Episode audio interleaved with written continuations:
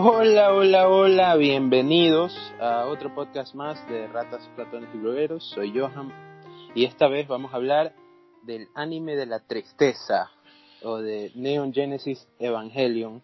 Y esta vez traje a alguien, bueno, vino alguien, que quizás es la persona más fan de esta serie, de esta saga que yo conozco, es Carolina. Carolina, por favor, saluda. Hola, a hola. distinguidos oyentes. Hola, distinguidos Este- oyentes. Entonces, eh, Carolina, eh, ¿cuántas veces ha visto Evangelion? Bueno, yo he visto Evangelion aproximadamente unas 10 veces. Toda la serie, todo el anime. Wow. ¿Cuándo fue la primera vez que viste? ¿En qué etapa de tu vida? La primera vez que yo vi, yo tenía creo que 12 años. Justo estaba viendo Juega conmigo, un canal, Claro, un programa de el- televisión satelital. Claro, el infame programa. grande, Y- grande. Hacían sus Y torneos de Smash. justamente es el mejor. Y justamente pasaron el último episodio. Entonces, imagínate, yo tenía 12 años más o menos y veo el último episodio de Evangel- Evangelion y no entendí nada. Y, y- por supuesto, eso te iba a preguntar, a los 12 años, ¿qué podías entender? No, ¿qué podías entender? No, de ahí ni siquiera sabía cómo se llamaba ese anime, fue todo bien, bien raro. Creo que un año después, porque yo nunca la vi en Locomotion, todo el mundo lo vio ahí menos yo. Eh, entonces, luego creo que no sé si encontré los CDs en alguna tienda y ahí, el año siguiente, ya empecé a ver toda la serie. Claro, vendían los CDs en DVD. Yo me acuerdo que tenía todo el Kenshin en discos. Ajá, sí. Claro. Ya. Eh, eh, en la esa fue rotonda había- un entre local, los me acuerdo. 12 y 13 años. Sí. Ya, yo vi Evangelion también por esa edad, puede ser, pero no entendía nada. Me, me quedé enganchado por, eh, por los robots y, y la gente, ¿no? Y las peleas y tal, pero de ahí temáticamente no, no me provocaba absolutamente nada más que el interés de ver robots peleando, ¿no? Y, y la sangre, la sangre, la sangre de los robots y todo el asunto, ¿no? La violencia. Este, Sabes que pu- puedes- precisamente, precisamente eso, el hecho de los robots es, fue, fue fundamental para el éxito de Evangelion. Porque, Oh, por mira, si- supuesto. Situémonos que el anime es del año 1995. Entonces, Claro. en esa época, ¿qué estaba de moda? Estaba de moda Gundam Wing, Claro, Mazinger, todo el género Robotech, mecha, ¿no?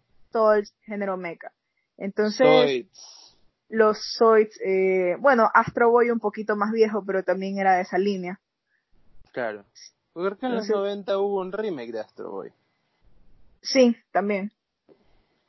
Ya. Eh, ¿Y cuándo fue, cuándo lo viste ya y le diste cabeza a toda la, temática analítica que hay en, en Evangelion? Yo ya lo empecé a investigar más como a los 16 años, ya teniendo internet, me acuerdo que vi la serie y empecé a, a googlear las cosas más misteriosas, quería, quería ver el, el origen, tú sabes que hay bastante influencia cristiana, judeo-cristiana. Entonces, claro, desde el momento que hablan de ángeles y todo esto, ¿no? investigué bastante El sobre nombre mismo. el, el nombre, el árbol de la vida, que, que es lo de la cábala judía que sale al inicio, que son un pocotón de, de bolas, un árbol.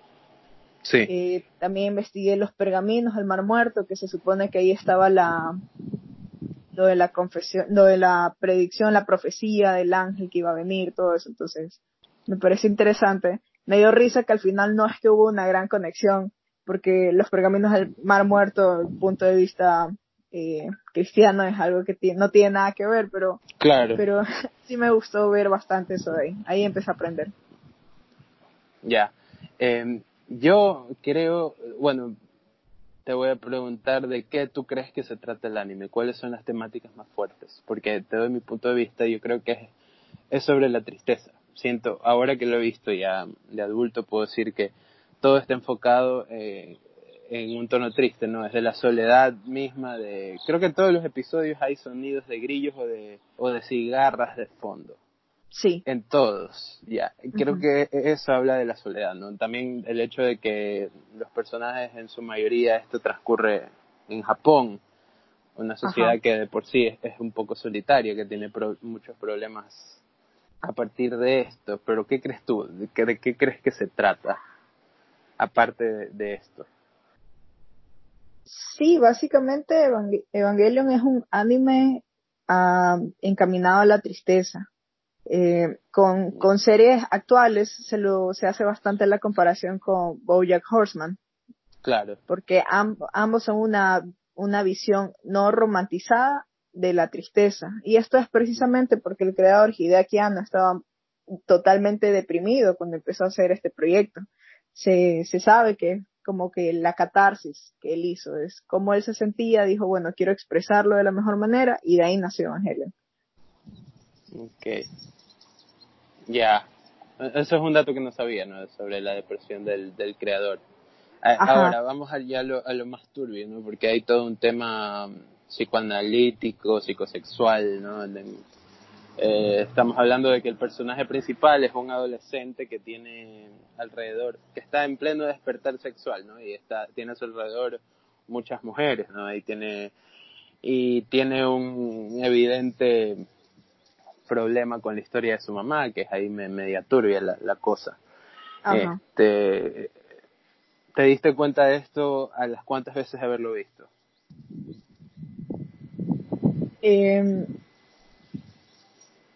como a la segunda, tercera vez, todo este problema que tenía Shinji. ¿Y qué, eh, pensaste ahí? O sea, yo primero, más que el problema con, con las mujeres, como quien dice, es con el padre. Ya, claro, no, el padre es medio hijo de puta, ¿no? Totalmente lo abandonó. Claro, y lo trata mal y todo esto. Yo creo... yo creo... Ajá. Sí, sigue, sigue, continúa. Ah, ya. Yo, yo creo bastante que la, esta situación que lo ponen a Shinji con las mujeres de, de que él es bien, bien torpe, como quien dice, es bastante porque Shinji también es no es un no es un antihéroe pero es un no héroe él, él viene a romper con toda la imagen de héroe que teníamos hasta ese entonces porque así mismo en, en, esa época estaba de moda el, el, el, shonen el personaje el héroe que tú le dices tienes que salvar el mundo y vas como Goku como Seiya como Naruto este que, que siempre, siempre, siempre va a estar dispuesto, ¿no? siempre es el elegido, ajá, está dispuesto. Entonces encontramos un muchacho que tú le dices, no solo que salvar el mundo, no quiere. No, no está dispuesto, no quiere. Y eh, probablemente ni siquiera sea capaz, ¿no? Porque es un niño. Exacto. Y eh, también en contraste te ponen otros personajes que sí quisieran eso. Por ejemplo, él tiene sus dos compañeros de colegio que ellos sí quisieran volar el avión, todo, inclusive cuando ellos conocen a, a Misato, porque un día van a, la casa de Shinji y le dicen, chuta, esa, esa man así tan buenota y no la aprovechas, y Shinji, no, o sea, es la mujer con la que vivo, o sea. Claro, con la que me tocó vivir, porque tampoco fue elección propia. Claro, lo, lo obligaron. Entonces realmente a Shinji yo creo que lo hacen tan eh, ajeno y, e indiferente a todos estos temas de, de su profecía, de, de ser popular entre las mujeres, porque es lo que uno no espera de un héroe. Claro. ¿Te, sentiste, mm, o, qué elementos de, de, la serie o de algún personaje con el que te sientes identificada? ¿Tienes alguno? Sí, yo me siento identificada, eh, bueno, con Porque tu, tu, tu user de Twitter tiene ahora el nombre Misato Carolina, ¿no? Entonces... Claro, yo yo me siento identificada un poquito con todos, pero en efecto me siento más con, con Misato. ¿Y, eh, a, qué se debe? Misato cuando era pequeño, ok, tuvo sus problemas, sus, eh, sus problemas sin resolver con su padre. tuvo una infancia un poco traumática, que no es tanto mi caso, pero ella al crecer, ella nunca pudo resolver sus problemas. Y lo único que le tocó fue decir, ok, estoy rota, no, no entiendo nada, pero igual voy a intentar ser lo mejor. Y tú la ves en la serie que es un es comandante, es todo, y realmente... es el personaje más, más optimista que hay, ¿no? Sí, continúa. Más optimista, pero igual se rompe, porque cuando aparece Kaji, que fue como el ex amor de toda su vida, se rompe y se es el espía, el espía, fue triple, doble, triple espía. Sí, sí, Aparece y su vida se destruye totalmente. Entonces, es como a mí me llega esa parte de, por más de que tú creas a veces que estás bien, hay algo que te va a romper si no lo sanas. Claro. Entonces, eh, es algo recurrente que, que tú no puedes huir, tú no puedes huir de tus, problemas, de tus traumas. Yo percibí en Misato que capaz ella tenía una estructura ya eh, en el inicio de la serie, ¿no? Ya tenía las cosas como, como en orden, entre comillas, ¿no? Ya tenía un trabajo, tenía algo por lo cual eh, levantarse todos los días, tenía una dinámica preestablecida y cuando entra este personaje le saca un poco el orden entonces ahí es cuando, cuando se rompe. Creo que el, la, la historia de ella, la línea argumental de ella es un poco sobre eso, sobre la fragilidad de, del ser humano en sí, ¿no? Este, bueno, ya hablando un poco, yendo un poco más allá, ¿qué te han parecido las, las nuevas películas? Que un poco cuentan la historia de nuevo, pero con personajes inéditos y todo esto. En general, aquí hay, es una pelea entre los fans de saber si las películas son o no son canon, qué, es qué son estas nuevas películas. Desde mi punto de vista, para mí las, las películas nuevas, el manga y el anime son eh, como que tres realidades alternas. Es como un mismo suceso que se va repitiendo, pero en cada escenario, en cada plataforma, tiene un desenlace distinto. O sea, el multiverso de Evangelion. Más o menos. Ya. Y, y, en, respecto a, calidad, ¿los ves igual o hay diferencias notorias en, en ese aspecto? Porque... Las películas son increíbles para mí. Ya. Porque, por ejemplo, eh, sí, sigo. Sigue, sigue. Por ejemplo, algo muy eh, relevante es que Hideaki Anno, él menciona que por la por el presupuesto que había en la época en el 95, porque tenía que sacar la serie apurado, porque hubo un pocotón de problemas, él no pudo plasmar tan bien ciertas cosas. Y recién en las nuevas películas la plasmó. Por ejemplo, el, la pelea contra el quinto ángel, me parece, Ramiel, el que es un cubo. Ajá. En el anime es muy estática. Pero en las películas es, es, es, brutal. O sea, este ángel como que se, se cambia de forma, grita, hace bastantes movimientos, tira unos láseres así bien potente, una animación hermosa. Y Hideaki dijo que eso es lo que él siempre quiso. Esa, esa pelea él la tuvo planeada en 1995, pero no tenía los recursos para hacerla de esa manera. Claro, me parece que la serie tuvo, bueno, en los 90, por lo que pude muchos problemas de, de producción, por es más, no tuvo el éxito que, que él esperaba. Es a través del tiempo, con los años, que se vuelve este fenómeno ya global en el que, eh, bueno, en, Occidente al menos ya se hablaba de Evangelion como una gran, gran serie. Creo que eso también influye. Para mí es un poco eso y es un poco también tratar de llegar a nuevos públicos, ¿no? Porque si hay elementos en las películas que se notan que están modernizados, me parece a mí. No sé si tengas Claro, hay un, poco, hay un poco más de fanservice. Por ejemplo, el personaje nuevo que agregaron, que se llama Mari. Yo creo que todos los que somos de la vieja escuela la odiamos. ¿sí? Hablo en nombre de toda esa gente porque Mari es una chica normal, bonita, tetona, que va a hacer bien las cosas. No tiene ningún tipo de problema. ¿Qué hace ahí? Claro, hasta ahora no, no ha tenido un trasfondo. No, Solo es una chica. Ahora, vamos, vamos, vamos a hablar un poco de, de, las. Hay rumores desde hace muchos años de una adaptación hollywoodense de Evangelion. Ah, sí. Yo creo, o no, estoy seguro de este dato, pero me parece que me parece que Pacific Rim inició como un proyecto de adaptación de Evangelion. Sí, sí. O sea, yo creo que también es algo que ha quedado en rumores, pero pero para mí es una especie, es una copia. O sea, es como una un pequeño intento de ver cómo funcionaría una dinámica como la de Evangelion en, en el cine. Y la primera película, la verdad es que a mí me gustó mucho. Pero siento que le faltó, ¿no? Le faltó esa, esa oscuridad, esa, ese trasfondo de los personajes que sí tiene, que sí tiene Evangelion ahí detrás. Ya, ahora vamos a hablar del final de Evangelion porque yo te digo, lo he visto tres veces, cuatro veces, cinco veces, creo que es el único de The End of Evangelion y no entiendo nada. Entonces no sé si tú me puedes dar un poco más de luces al respecto. Ya, Evangelion tiene dos finales, el de la serie y el de la película, que básicamente es el mismo visto desde dos perspectivas diferentes. Tú dices que es el mismo, para mí no son nada igual. Esto me deja muy muy mal colocado, según yo son cualquier cosa. después de ver el, de la película dije, bueno, me quedo con el de la película, pero ya, explícate un poco más.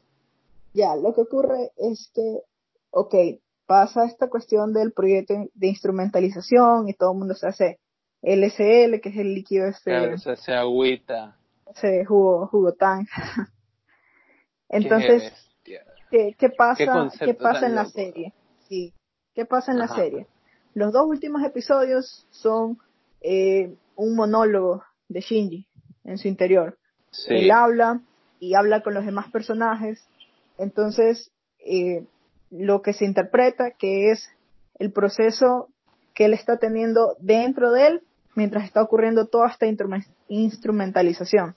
Porque se le explica que ahora ya no va a haber ni un, ni un techo, ni un piso, eh, ni una forma, ni una forma determinada de las personas. Y se habla cómo se va a perder la individualidad. Y se explica también por qué es importante la individualidad. Todo. Ajá. La individualidad que tú, existen varios tú. El tú que ve tu mamá, eh, tu papá, tus amigos. Tienes una imagen diferente con cada persona.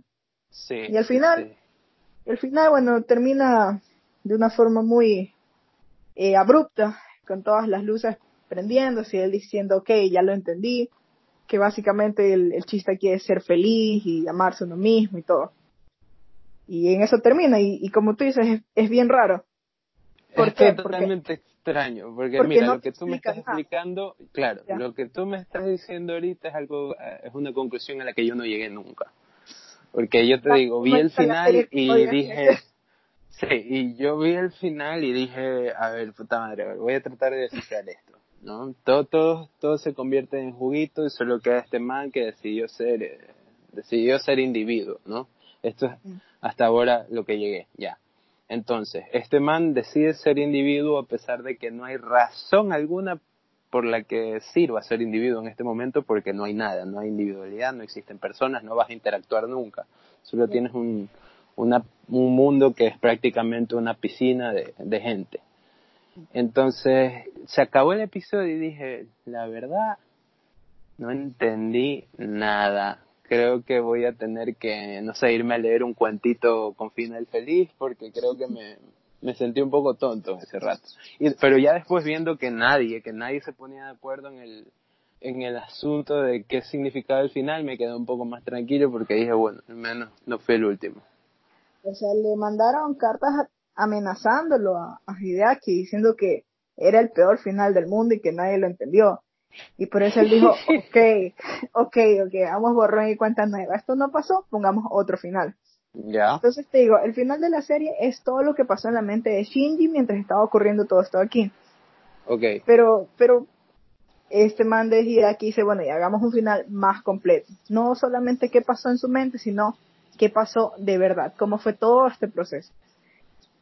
Y ahí es que, ahí es que tú ya ves eh, cómo es el tema de la, la materialización humana, el proceso cuando el cuando al, al Eva 01 le salen las alas y lo de la cruz y todo el mundo se hace juguito. Y ahí en ese momento, Shinji, o sea, para, para como que representarlo de alguna manera, ahí, mientras todo esto está pasando, ocurre el diálogo interno que pasa en los episodios. Ya. Y pensar todo esto, porque básicamente Shinji viene a ser como el, el salvador, el que decide el, futuro de la humanidad. Pero al final él dice, no, no quiero que sea así, quiero que eh, todos conservemos nuestra, nuestra individualidad, etcétera, etcétera. Entonces se cancela la instrumentalización humana y por eso el último, eh, la última escena es el río de toda esta, de este líquido, y como supervivientes, sobrevivientes, Shinji y Asuka. Se dice que eso también es una, una representación de, de Dan y Eva y toda esta cuestión. Claro, y viene la, la, la escena turbia esa en la que la, quiero ahorcar, ¿no? La quiero ahorcar, ajá. Claro, e, esa, esa parte, eh, vi una película que es un remake de una película muy vieja. Ya no me acuerdo el nombre, pero en este remake, eh, el día en que la Tierra se detuvo, me parece que es. Ya. Ya, que es con Keanu Reeves. Es de hace unos 10 años, puede ser, el remake. Y en esa baja un coso gigante, ¿no? A la Tierra. Este, un, como un robot gigante de forma humanoide, pero todo plateado, es como un Silver Surfer gigante. ¿ya? Y lo guardan alrededor de, en el centro, los gringos, ¿no? Porque todo le pasa siempre a los gringos. Está en, como que en Central Park, algo así, y está ahí. Y Keanu Reeves es como un es una, es como un heraldo, ya él sabe, él es un tipo cósmico y sabe de qué es este tipo y de qué pasa esta cosa, ¿no? Este, y el personaje principal, que no recuerdo, no recuerdo quién era, que no recuerdo si es Sandra Bullock o, o, o alguna otra de estas chicas Hollywood de hace 10 años que eran muy muy famosas, pero o, o creo que es Michelle Monaghan, no sé. Bueno, ella tiene un hijo que es sordo, ¿no? Entonces, al parecer, este, esta cosa que bajó este, protege a los niños sordos por alguna razón. Entonces, eh, este niño sordo tiene una amiga que también es sorda. Entonces, al final, el, planeta Tierra queda destruido y estos dos niños son enviados como a un, a un planeta donde hay solo un árbol en medio y asimismo es el, el.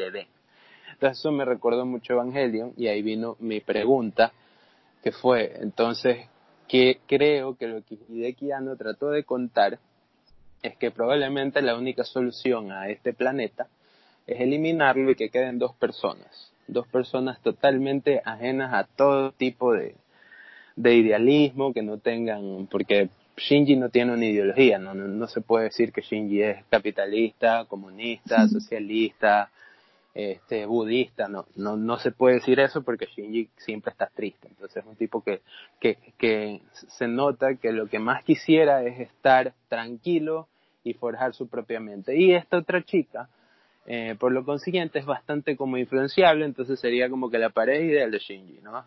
Sería la especie de Eva que se deja susurrar el oído de una serpiente que habla y, y formamos, vamos arriba a formar una sociedad nueva. Entonces, para mí, el anime es sobre eso también, ¿no? Sobre bacán. El mundo es un lugar triste, borrémoslo todo, que se queden los que se quieren quedar en la destrucción y refundémoslo con dos personas nuevas.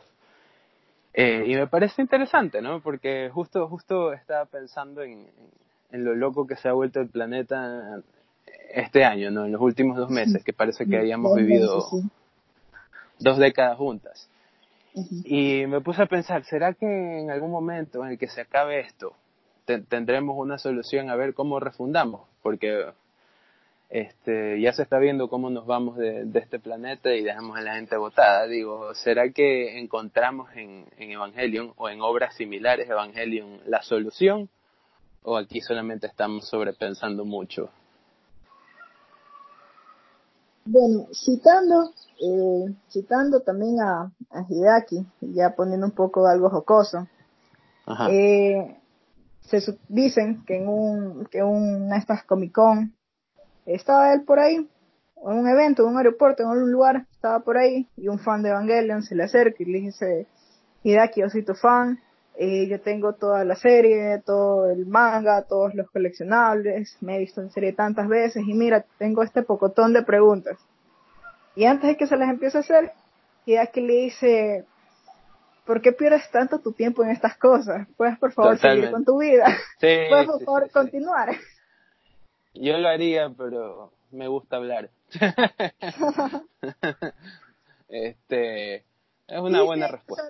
realmente dicen que todo, todas estas cuestiones son invento de los fans, que, que Hideaki lo único que hizo fue tomar terminología bonita, entre comillas. Contar una historia. contar una historia un poco mística, porque igual acuérdate que en esa época había como que más misticismo de esa parte del charco hacia el cristianismo, así como nosotros hemos tenido bastante misterio con respecto al budismo, todo eso ahí. Claro, toda la cultura oriental nos parece súper misteriosa. Eh, todavía igualmente me todavía pasó- no nos zafamos de eso, ¿no? Ajá. Creo que to- todavía pensamos que si vamos a Japón no vamos a encontrar algún dragón volando. Al menos Entonces dicen, dicen que, que es Ajá. eso, que, que él nunca se metió tanto, que esto es realmente cosa de nosotros, pero yo creo que esa es una de, la- de las cosas que más me gusta de Evangelion, que te deja el mundo Claro. abierto, que no hay ningún tipo de respuesta cerrada. Definitiva. Pasó no pasó, ajá. ya. Entonces tú, tú lo puedes pensar. ¿Has visto alguna otra obra, y es, llámese cómic, libro, película, serie, que tenga temáticas similares? Ya mencionaste a Boyack, por ejemplo. Boyack. Eh, oh,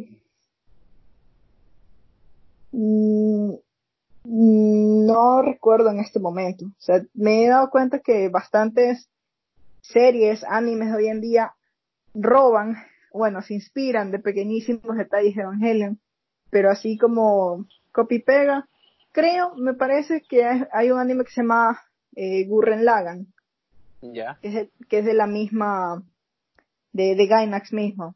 Dicen que fue hecho como antítesis de, de Evangelion. Ah, es como como una contraparte. Que Ajá. debe ser toda alegre y todo alegre, claro, Power muy, Rangers.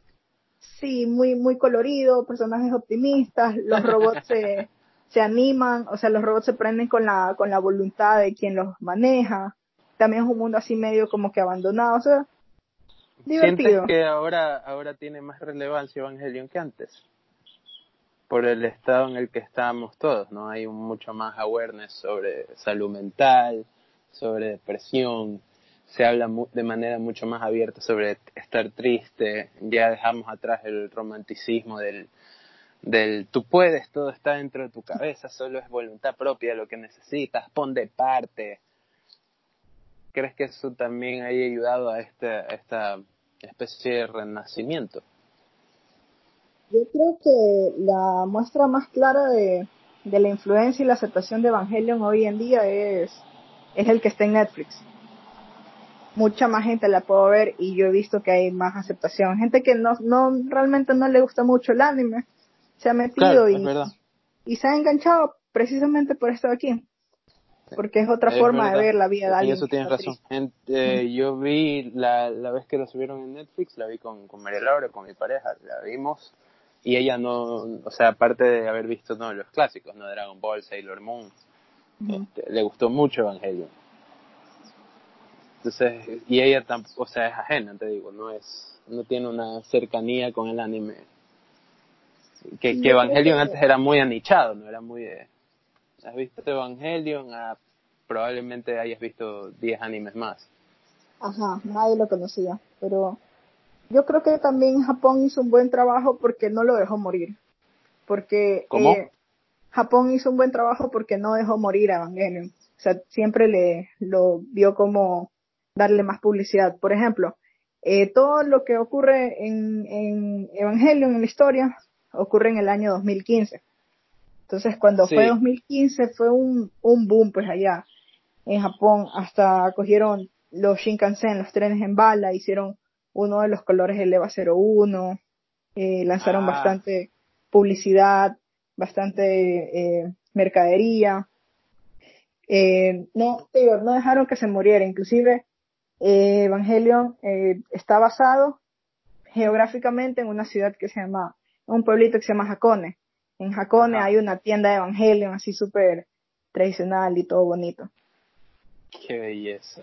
No es un fenómeno cultural esto. Sí, realmente. ¿Tienes pe- pensamientos finales sobre Evangelion? ¿La piensas ver de nuevo? ¿Se la recomendarías a alguien? Este, ¿qué, ¿Qué le dirías a alguien que está decidiendo si verla o no? Bueno, para mí es una buena serie. No es necesario saber de anime, no es necesario que te guste, eh, porque realmente es una historia más enfocada a esto, a la depresión, a, a, a problemas psicológicos. Te hace pensar bastante. Es una serie que te hace pensar. Lo que sí yo le advierto a la gente es que son 26 capítulos, de los cuales me atrevo a decir que los 8 o 9 primeros son un poco lentos en el sentido de que vemos solamente las peleas de robots. Peleas de robots, llega el ángel, lo matan, todo. Pero ya a partir del décimo, exactamente es el capítulo 12, y empiezas a meterte en la psiquis del personaje y ya desde ahí no puedes parar. Ok. Bueno, antes de cerrar, este, quiero hacer una mención a Jefas, que es nuestro anunciante. Jefas es un, una plataforma de mujeres emprendedoras que está en este momento ubicada en Guayaquil. Ellas están trabajando con diferentes mujeres que tienen negocios pequeños y están comenzando a hacer sus gestiones para promocionarlas en redes sociales. Eh, busquen a Jefas, jefas.es en Instagram y Jefas en Facebook ellos están preparando talleres para la gestión y manejo de redes sociales, todo lo que debes saber, cómo tomar fotos si estás en un negocio pequeño, qué es la pauta, por qué todo el mundo habla de eso. Entren a su perfil o comuníquense a los números que están en esos perfiles. Este, y nada, eh, agradezco mucho Carolina por haber estado aquí, espero que te hayas sentido cómoda y que hayas pasado un momento ameno hablando de esta serie este, y que vuelvas a repetir si en algún momento quieres hablar de otra cosa, eh, la invitación está, está puesta. Excelente, gracias. Sí, para mí fue un momento increíble. Espero que la gente que escuche esto eh, coincida conmigo algunas cosas. Te digo, yo he, leído bastante Evangelio y, y, espero haberles abierto un poco la mente y que hayan comprendido un poquito más. Les estoy ahorrando muchas horas y días de estudio. Y los animo, a, este, los animo a pueden que seguir a, pueden seguir a Carolina en su Twitter ¿quieres decir tu Twitter o, preferirías no? Eh, sí sí sí mi Twitter arroba Carox Díaz con K. Listo. Eh, pueden seguir a Ratas Ratones y Blogueros en Facebook pueden seguirnos también en Insta en Twitter perdón estamos en arroba ratonesblog guion bajo pueden aportar si es que desean aportar, si es que les gusta el contenido, si es que les gusta este, escucharnos hablar a Patreon. Estamos en patreon.com slash ratones. Eh, yo soy Johan, pueden seguirme en arroba guion bajo Johan guion bajo eh, con M. Este, y estamos hablando en nuestra siguiente edición. Tengo preparado algo muy especial para la gente que se está preguntando qué pasa con Corea, por qué la cultura coreana nos está invadiendo. Vamos a hablar de eso. Y también sobre el coronavirus y el apocalipsis. También tenemos cosas sobre eso. Espero que nos sigan muchas gracias. Chao. Chao.